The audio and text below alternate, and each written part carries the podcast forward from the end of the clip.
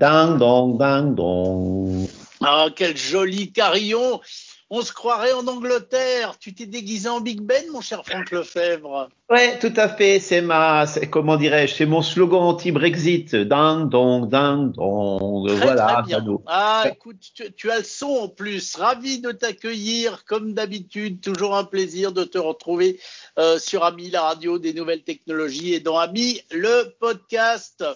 Alors, tu me demandais, hors antenne, avant qu'on démarre, de quoi va-t-on parler aujourd'hui? Et je vais te proposer un sujet. Et, et Guillaume, je t'interromps très Oui, bien. On, oui, pourrait peut-être, bien. révéler quelques-uns de nos petits secrets parce que euh, j'imagine que les gens qui nous suivent régulièrement doivent se dire mais est-ce qu'ils font, qu'est-ce qu'ils préparent, est-ce qu'ils lisent leurs petites notes, est-ce qu'ils ont des prompteurs et tout. Est-ce qu'ils s'envoient des mails avant Est-ce qu'ils s'envoient des mails avant et tout on, et on leur dit la, on leur dit la vérité ou on leur dit pas la vérité? Oh chiche, on leur dit la vérité. Eh ben voilà. Ben, en général, qu'est-ce qu'on prépare? Rien. Eh ben voilà. Ah, on prépare rien. Ah, on se dit de quoi on va parler aujourd'hui? Alors parfois, il y en a un des deux qui a une idée et on y va. Et parfois, euh, bah je sais pas, mais je pense que j'ai une idée. Tu verras bien. Et souvent, euh, l'un de nous deux ne sait pas de quoi va parler, ou de quoi va parler l'autre, et etc. Mais c'est ça, c'est bien, c'est spontané. On est chez vous. Euh, c'est comme si vous étiez chez nous au coin du feu et ça nous fait du bien et ça nous fait plaisir. Voilà. Très bonne entrée en matière. Donc, mon sujet du jour, le truc le plus idiot du monde. Mais je sais que tu connais la réponse. Je suis super agacé quand je demande l'heure à mon assistant vocal et spécialement à mon Siri qui fait ça, mais je pense que Google le fait aussi. J'ai pas vérifié. J'ai remarqué que quand, par exemple, il est une heure qui finit par 51 minutes, eh ben, il sait pas dire 51, il dit 51. Il est 9h51, alors qu'en vrai, il est 9h51. Ça m'agace, ça m'énerve. Et la question que j'avais envie de te poser, c'est pourquoi, à l'heure où on nous parle d'intelligence artificielle, de chat GPT qui sait faire des phrases, euh, bonnes ou pas bonnes, pourquoi il est 9h51 et pas 51 Oui, mais c'est une euh, excellente question. hein. On, on revient toujours à la voix. hein. Ah oui, mais c'est l'avenir, la voix. ouais. Et le C'est présent. le bon d'ailleurs. moyen de communiquer hein, quand même entre les humains. Et, et le présent. Puis quand on fait de la radio. euh, Donc oui, pourquoi ça dit cin- 50, euh, 9h51 Et ben c'est euh, c'est- c'est très majoritairement. Donc après, il faudrait regarder exactement hein, sur le sujet. Hein, mais euh, mais euh, mais avis technique de base, c'est que c'est que jusqu'à très récemment, nos robots et nos robots vocaux ont une très faible capacité de contextualiser les choses. C'est-à-dire que euh, quand, quand tu demandes l'heure, faut savoir qu'il n'y a pas d'intelligence derrière sur ce type de choses. Euh, c'est un programmeur, hein, c'est un monsieur qui fait des programmes informatiques, qui a programmé l'application vocale et l'essentiel des applications vocales sont programmées à la main par des mesdames et des messieurs. Euh, et donc, il y a, vraiment aucune intelligence, c'est-à-dire que il y a un autre programmeur qui a fait en sorte que quand tu fais une demande du genre euh, quelle heure est-il, euh, il est quelle heure, euh, what time is it, je ne sais quoi, eh bien, tu as un ensemble de patterns, quoi, de patterns, tu as un ensemble de schémas comme ça qui permet à la machine de savoir ce que, que ce que tu veux, c'est connaître l'heure. Et d'ailleurs, tu peux aller plus loin en, dit, en demandant l'heure à un autre endroit, sur un autre fuseau horaire, et ainsi de suite. C'est-à-dire que ce, ce programme peut être très évolué, mais, mais il n'est pas intelligent. Et donc très certainement, si, on, si ton système, si ton Siri te dit il est 1h50, il est 9h51, euh, c'est tout simplement parce que le programmeur qui a fait ça, il a pris, il, il, il a écrit son, son bout de programme en disant ben je prends l'heure, je prends les chiffres de l'heure et je fais lire les chiffres de l'heure, donc 9 heures 51, parce que comme il n'a aucune euh, intelligence de ce qu'il fait, il n'a aucune contextualisation, eh bien, il s'est pas dit que c'était des minutes qu'il y avait derrière. Euh, À la limite, on pourrait dire c'est juste, c'est juste un, bug de, un bug de programmation. Mais, mais on va pas s'arrêter là parce que, comme tu le disais, à l'heure où on parle de chat GPT, de machin, de choses d'intelligence artificielle, c'est quand même incroyable. Mais c'est parce que effectivement, je pense, je pense qu'on on peut, on, peut découper un petit peu le niveau d'intelligence de ces, de ces programmes-là, euh, pour moi, euh, en, en, trois parties. Je dirais même en quatre parties. Euh, on va faire trois pour faire simple. La, la, première, la première phase, le premier niveau d'intelligence, c'est celui dont on parle. Que c'est assez simple. Ça correspond, ça, ça revient à dire, ben, je vais dans ce que dit mon utilisateur, je vais identifier des schémas qui vont me permettre d'identifier ce qu'il demande. Donc, je vais regarder quelle heure, comme je le disais tout à l'heure. Et à partir de ce moment-là, ben, je vais faire un bout de programme. Et ce bout de programme, il va, euh, il, il, va dicter ce que, il va verbaliser ce que je lui ai demandé de verbaliser. Ça, c'est ce qu'on va appeler le niveau 1. Après, il y a un second niveau qui va être un niveau dans lequel on va contextualiser les choses. C'est-à-dire que on va avoir affaire à des robots beaucoup plus intelligents. Donc tu vois, le, terme d'intelligence nous, dérange tous un peu euh, ici, mais en tout cas plus intelligent euh, au sens de, de l'intelligence artificielle. Donc on va avoir des robots qui vont être beaucoup plus évolués et qui eux vont réussir à mettre la et la et la demande et la phrase dans un contexte plus global. C'est-à-dire que on va plus assembler là, il est 9 heures, banana, tu vois, à la main de façon très, de façon très artisanale. Notre notre programmeur, notre développeur euh, va plus avoir de d'action. en tout cas, on arrive là sur des programmes qui vont être des programmes qui vont être effectivement générés plus ou moins automatiquement par des systèmes qui sont suffisamment évolués pour ce faire. Et donc, ils vont analyser ta demande, ces systèmes, ils vont détecter que ce que tu veux, c'est connaître l'heure, et après, ils vont faire une phrase.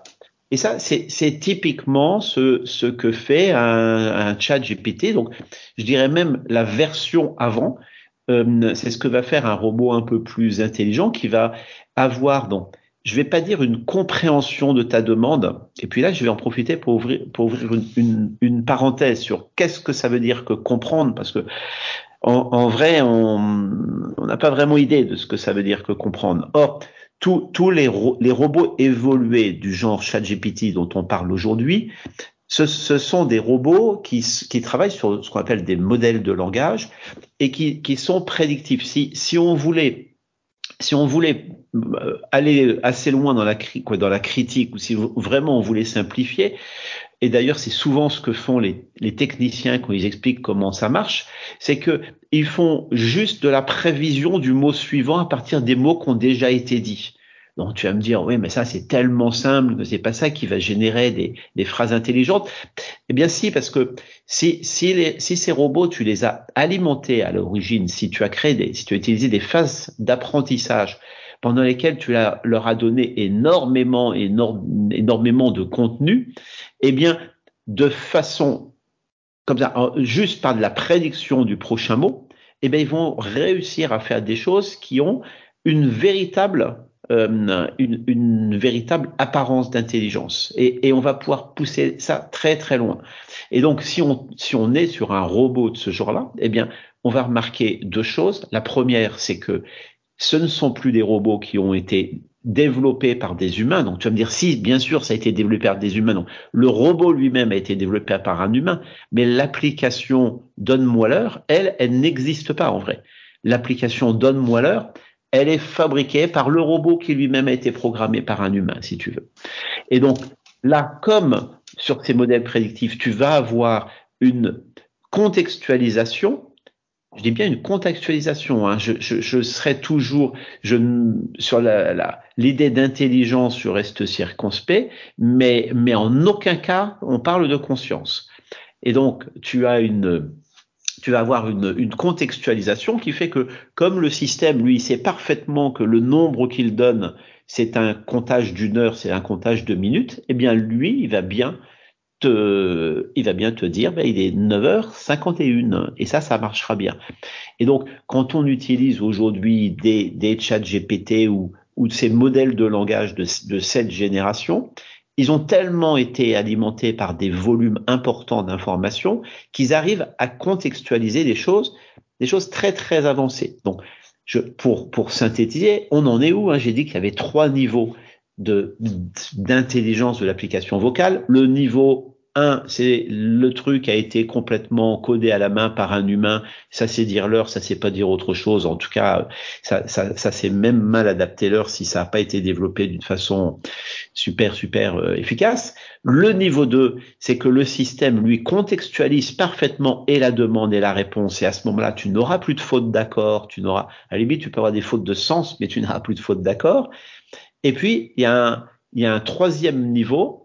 Euh, j'ai dit qu'il y en aurait quatre. Hein. Il y a un troisième niveau qui est le niveau dans lequel tu n'as plus seulement de contextualisation de la demande par rapport à la réponse, du genre, je, rappelle le scénario de base, c'est donne-moi l'heure, et puis il te dit il est 9h51.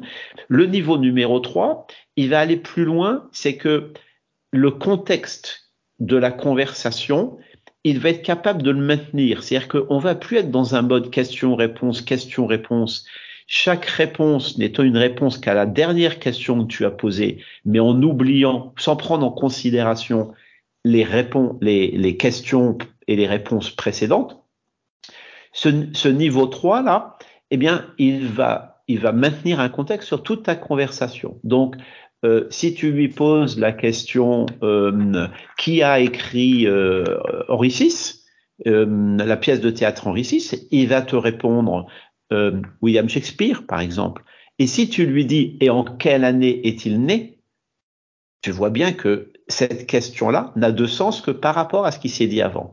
Eh bien, à ce moment-là, il va être capable de te, répondre et te donner la date de naissance de Shakespeare. Et ça, c'est le, niveau que l'on atteint aujourd'hui avec euh, ChatGPT. Et c'est en ça que ChatGPT est plus efficace que, que la génération qui est juste avant qui a été faite également par OpenAI, hein, mais euh, euh, c'est qu'on a une contextualisation de, l'ensemble de la conversation euh, voire même une prise en considération de ce que tu vas dire. Si tu lui euh, moi je me suis amusé à jouer comme ça je pose une question au robot je lui dis euh, est-ce que l'hydrogène peut remplacer le pétrole? Et donc le robot va faire une réponse du genre euh, oui, l'hydrogène peut remplacer les combustibles fossiles, blablabla. Bla, bla, bla. Et donc, à ce moment-là, je m'amuse à lui dire ah mais comment peux-tu me dire ça puisque l'hydrogène n'est pas une énergie primaire? Et à ce moment-là, le robot se c'est pas qu'il se rend compte, c'est que l'élément, le nouvel élément que je lui donne et la question que je lui pose, eh ben, va venir enrichir le contexte. On pourrait dire qu'il va comprendre, je mets bien comprendre entre guillemets, que ma question n'est pas une question de premier degré, mais que je suis un peu plus spécialiste que ce qu'il a imaginé, si tu veux. Et à ce moment-là, il va me faire une réponse beaucoup plus complexe, voire s'excuser de la première réponse. Tu vois ce que je veux dire? Oui, tout à fait. Et puis un niveau 4, parce que j'ai bien dit là que tout ce que tout ce qu'on venait de dire, il n'y avait pas du tout d'idée de conscience. Et donc, euh, tu, tu, tu, sais à quel point je suis pas critique, mais je suis circonspect sur l'utilisation de, de, ces robots-là parce que la contextualisation peut être tellement efficace et tellement puissante hein, que nous, pauvres humains, en discutant avec ces machines, donc là on parle de voix, mais euh, mais ça peut se faire de façon textuelle ou, ou même par des par des voix détournées, en tout cas en demandant de l'information, en interagissant avec ces machines-là, eh bien nous, pauvres humains, on a tendance à projeter sur elles euh, une idée de conscience, c'est-à-dire que on se laisse piéger, on a l'impression que la machine est intelligente. Et, et, et, et c'est, ça qui peut être un, peu beaucoup, énormément peut-être dérangeant, c'est que le, la faute n'est pas tant sur la machine que sur le pouvoir que l'on donne et sur la considération que l'on a pour sa machine. Cette machine qui fait que on, on va avoir l'impression qu'elle a une conscience et donc si on lui pose des questions sur des sujets éthiques, par exemple, eh bien, nous, on va, on va prendre ça comme si c'était un avis, comme si c'était le, le, fruit d'un de, objet qui a une conscience, parce que ça en a absolument toutes les apparences et ça a tellement de connaissances que se, notre cerveau se laisse piéger. Mais aujourd'hui, euh, aujourd'hui, euh, le niveau 4, il est pas atteint et on peut même se demander si un jour, euh, si un jour euh, il sera atteint et si, et si la machine aura cette espèce de conscience qui, mais là c'est les philosophes qu'il faut aller voir plus les informaticiens, hein, cette espèce de conscience qui, en tout cas, donne, donne à l'homme. permettra de comprendre le contexte que la machine ne fait absolument pas aujourd'hui. Et d'ailleurs, je voudrais mettre de l'eau à tout elle, elle comprend, elle, elle, comprend le contexte. Tu vois, c'est le terme comprendre. Je pense qu'il faudrait qu'on se l'interdise.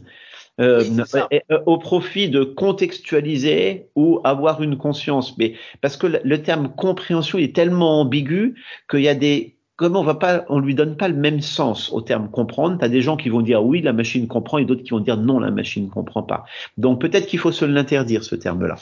Mais en tous les cas, le, plus bel exemple de tous ceux que j'ai entendus, parce que ces derniers temps, j'ai lu et entendu pas mal de choses rigolotes à propos des gens qui ont posé des questions un peu saugrenues à ChatGPT pour avoir des réponses complètement saugrenues. Et celle qui m'a amusé le plus, je pense que tu l'as déjà vu, et si tu l'as pas vu, je suis sûr que ça va te faire rire, c'est quelqu'un qui demande à ChatGPT comment ramasser les œufs de vache et ChatGPT lui répond et lui explique comment ramasser les œufs de vache. Et c'est là où tu comprends tout de suite que ce n'est qu'une pauvre machine qui n'a rien compris et que le contexte n'y est pas. Eh bien oui, euh, le, contexte, le, contexte, je pourrais même te dire que le contexte y est trop, puisque que, que fait la machine, c'est que quand tu lui donnes cet élément, tu lui figes, tu lui fabriques un contexte dans lequel elle va, elle va être capable de s'exprimer, dans lequel elle va s'exprimer.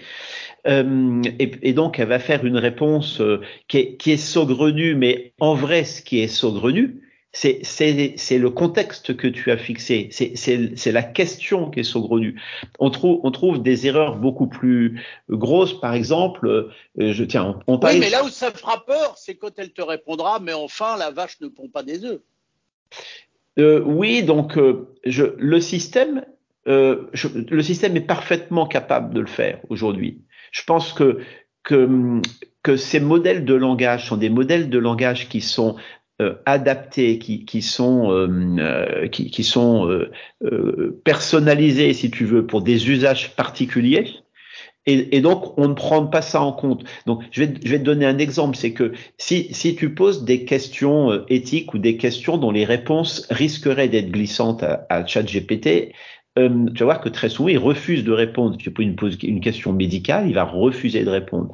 Mais si, tu, si tu, toi, tu refixes un contexte du genre, si tu lui dis, euh, voilà, je sais bien que tu n'as pas le droit de répondre sur tel sujet, mais si jamais tu avais le droit et que si tu, tu vois, si, si tu manipules le contexte, eh bien, la machine elle va te donner une, une réponse qui est cohérente. C'est-à-dire que la réponse est presque toujours cohérente avec le contexte.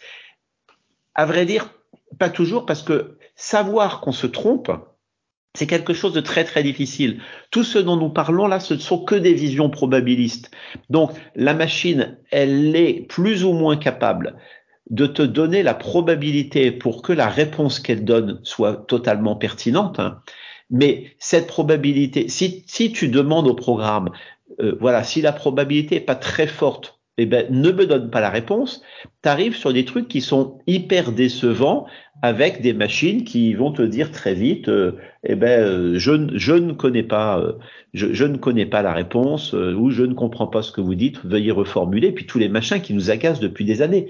Alors que là, ce que, ce que se sont amusés à faire les concepteurs de ChatGPT et ses prédécesseurs immédiats, c'est justement de retirer un certain nombre de ces barrières. Et donc, nous, on met la machine en, en faute mais, mais par rapport à sa logique, elle n'est pas en faute. Et là, nous, là, à nouveau, on revient sur le risque de l'utilisation de ces, de ces, machines-là, qui est que la réponse est tellement bien foutue, si t'aimes mieux, que tu ne te dis pas qu'elle peut être fausse. Moi, je me, je me suis amusé récemment. On parlait de Shakespeare tout à l'heure.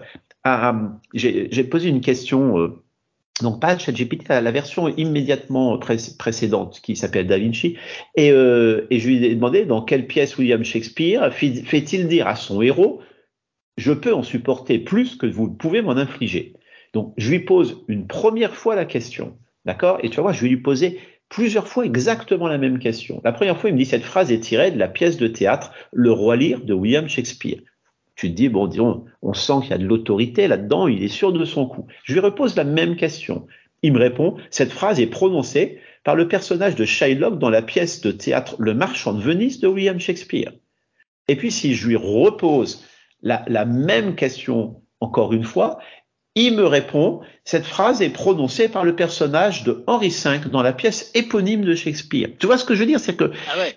le, la, c'est très ambigu parce que la réponse est fausse, mais tu sens bien qu'elle est bâtie sur une, une, quantité de connaissances qui, elles, sont justes et qui est impressionnante. C'est-à-dire que toutes les pièces et les personnages dont il parle sont effectivement des pièces et des personnages de Shakespeare. Et donc, le, le, le dérapage, si tu mieux, il est, il est toujours probabiliste hein, et, et, et, et je pourrais dire que de toute façon, la machine arrive à avoir un tel niveau de connaissance que de toute façon la réponse est impressionnante puisque les connaissances qu'il remet dans la réponse lui confèrent une espèce d'autorité à laquelle à nouveau nous nous faisons piéger. Parce que cette question-là, je pourrais parfaitement, tiens, euh, je, pourrais, la poser sur, il y a, plein de phrases comme ça où, où, euh, où, où plein de phrases ou, ou, plein d'aphorismes qui ont été qui ont été attribués à plusieurs personnes. Eh bien, si tu demandes, euh, je sais pas, si si si tu demandes euh, qui euh, qui a dit le XXe siècle sera spirituel ou ne sera pas, eh bien euh, tu verras, tu peux, hop là, pardon, tu peux même faire poser la question à Google et, et tu quoi, sur sur Google et tu verras que tu as des gens qui attribuent cette phrase à différents auteurs. C'est-à-dire que l'erreur est très humaine en vrai. Et donc ces machines-là, elles font en définitive pas plus d'erreurs que la moyenne des humains. Gardons à l'esprit que que que que que qu'il y a une probabilité euh, importante de personnes qui pensent, qui sont convaincues que la Terre est plate. Oui, tout à fait. Oui, oui, c'est vrai. C'est vrai, le sujet est passionnant, mon cher Franck, on en donc, reparlera. Donc les œufs de vache, juste pour, mais... pour boucler là-dessus, pour boucler là-dessus, Guillaume, revenons sur les œufs de vache. Est-ce qu'il est plus délirant de penser que les vaches pondent des œufs que de penser que la Terre est plate? Tout à fait. Mais ce qui est délirant, euh, c'est d'imaginer que euh, des personnes à qui, qui vont poser la question sur les œufs de vache, quand on va leur donner la réponse, ils pourraient se dire ah bah finalement peut-être qu'une vache ça pond des œufs. C'est ça qui est, qui est inquiétant. Bon, Exactement, comme il y a des gens, il y a des gens qui vont se dire ah ben finalement peut-être que la Terre est, est vraiment plate. Voilà, et c'est de ça qu'il faut s'inquiéter. Mais on en reparlera parce que ça va être le, quand même un fil rouge de 2023 vu qu'il y a pas mal de choses qui arrivent et qui bougent. Euh, mais nous, le temps qui nous est imparti est malheureusement déjà dépassé. Mais c'est toujours un plaisir de faire euh, nos petites causeries, mon cher Franck. Donc j'en profite, tiens, pour rappeler que vous pouvez vous abonner au podcast, Ami le podcast, abonnez-vous, comme ça dès qu'il y a un nouvel épisode, paf, il arrive, et puis nous faire un petit coucou au 01 76 21 18 10 pour nous dire ce que vous pensez de nos causeries ou nous proposer des sujets à causer. Mon cher Franck, encore un immense merci, et c'est bien un humain qui te le dit. Et merci, à, merci à toi, Guillaume, et c'est un humain qui répond à tes questions toujours pertinentes. À bientôt pour de nouvelles aventures.